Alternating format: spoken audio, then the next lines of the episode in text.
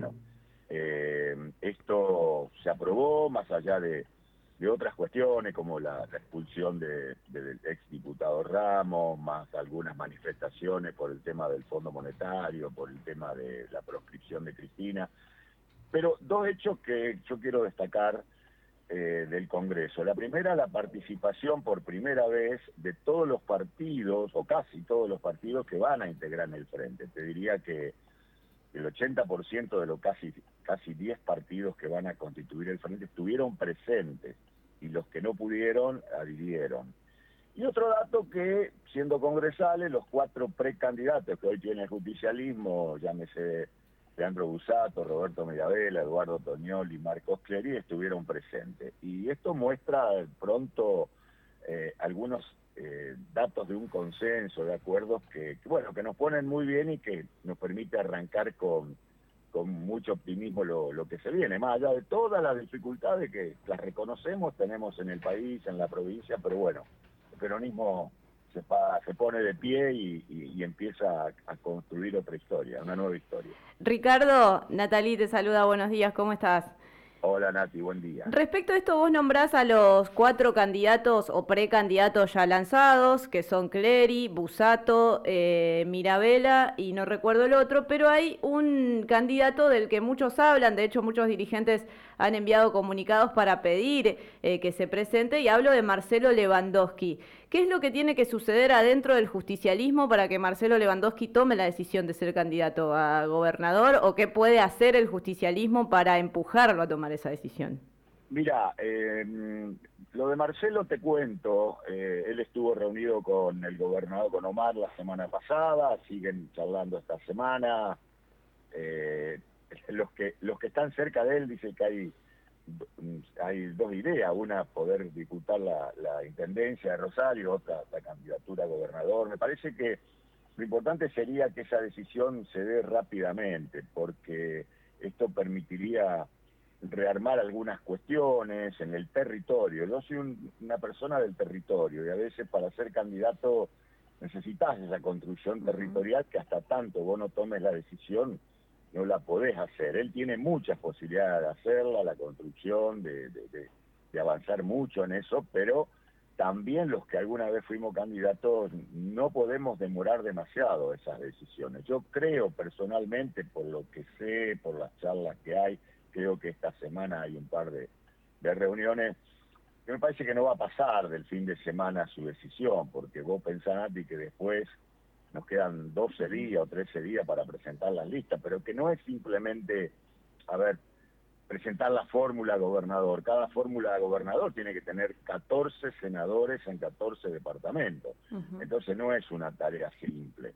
Pero bueno, me parece que es una referencia importante. Hoy los números le están dando muy bien y, y en ese marco, bueno, ojalá haga su aporte al, peronismo que, que necesita de figuras como la de él y como la de los cuatro que mencioné recién, ¿no? Hay cierto surgimiento de una, de una derecha, ¿no es cierto? Y hay cierto temor por parte del justicialismo a que esto avance en Santa Fe. Hoy se presenta el Frente de Frentes. ¿Cuáles son los ejes programáticos o diferenciales que le propondría el justicialismo a la ciudadanía de Santa Fe, a diferencia de lo que va a ser hoy, por ejemplo, este Frente de Frentes?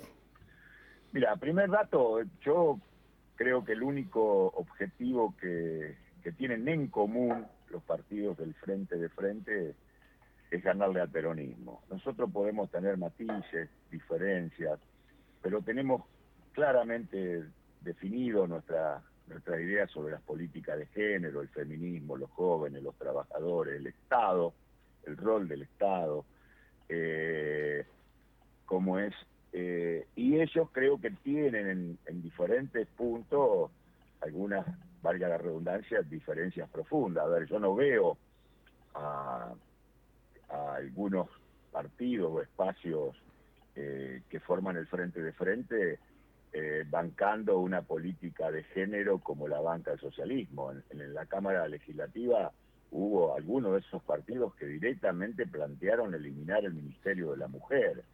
No veo eh, una fuerza importante que pueda estar a ver, convencida o estar tranquila con las declaraciones de Patricia Bullrich respecto a, al orden, al Estado, a la dolarización. Tampoco veo la, que haya eh, acuerdos respecto al rol que tiene que tener eh, el Estado en, las políticas públicas, sobre todo en la economía, en lo social y demás. Me parece que son diferencias.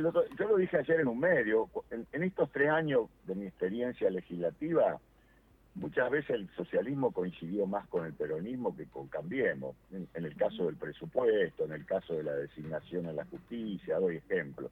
Entonces creo que esa diferencia nosotros no las tenemos. Nosotros podemos tener matices, pero claramente defendemos objetivos que son comunes. Y me parece que ellos en ese marco van a tener dificultades para explicar algunas cosas. Es muy difícil para un joven del socialismo, va a ser muy difícil para un joven del socialismo y votar un gobernador o una gobernadora de Cambiemos. Eh, va a ser complicado. Lo que sí, Ricardo, ha, habido en su momento eh, declaraciones eh, duras de candidatos a gobernador del, peronismo para con la gestión de Omar Perotti. Bueno, Leandro Busato, Marcos Clery, quizás han sido los, los más contundentes eh, hablando del tema de la seguridad en algún punto y también en, otros aspectos, especialmente eh, después de que se rompió esa suerte de, compromiso implícito que generó la, salida de, los funcionarios que estaban más cercanos a Agustín Rossi de la gestión provincial.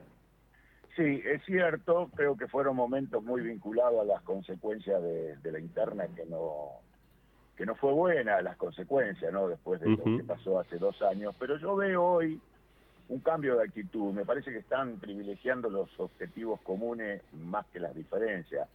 A ver, estos cuatro precandidatos que, que yo nombré hoy, eh, doy fe que, que, hablan entre ellos, toman café. Hay tres que forman parte del mismo bloque en Buenos Aires. Es decir, me parece que los decibeles han bajado y voy a decir algo. Las diferencias son más de los viejos como yo, eh, de, las cuestiones nuevas, de las generaciones nuevas. fíjate que yo hablé de cuatro candidatos que creo que son sub, sub 50 y, y algunos de ellos superan apenas los 40. Y creo que en esa cuestión generacional los acuerdos van a ser mucho más posibles. ¿Y vos pensás que esa misma eh, renovación generacional que planteas en Santa Fe se puede dar en el, en el plano nacional, digamos? Porque todos ahora están con la expectativa de ver qué dice Cristina el próximo jueves y, creo que con la decisión de Alberto Fernández de, no participar, eh, eh, sería bueno, digamos, que a partir de una decisión que parece ser la que ya ha tomado Cristina también de no jugar, venga esa renovación en el plano nacional.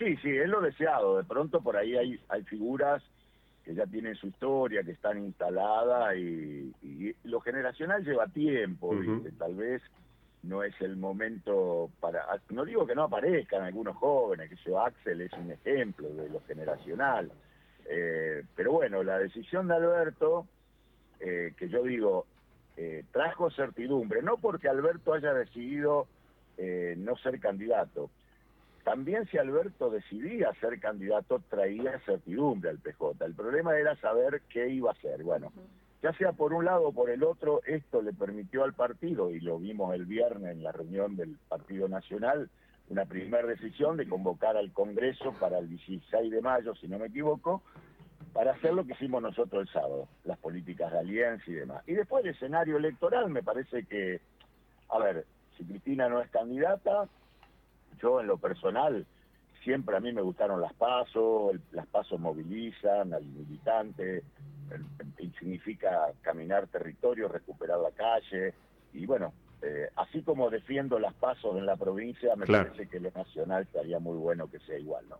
Eh, Ricardo, una última. En relación a esto, en el Congreso del Partido Justicialista, un grupo de personas, porque no era la totalidad de las personas, comenzó a corear eh, Cristina Presidenta. Si bien era la mayoría de los que estaban en el Congreso del Partido Justicialista, hubo otros referentes, quizás más cercanos a lo que se podría decir el albertismo o a Agustín Rossi, que tampoco corearon de manera acérrima esa, esa consigna.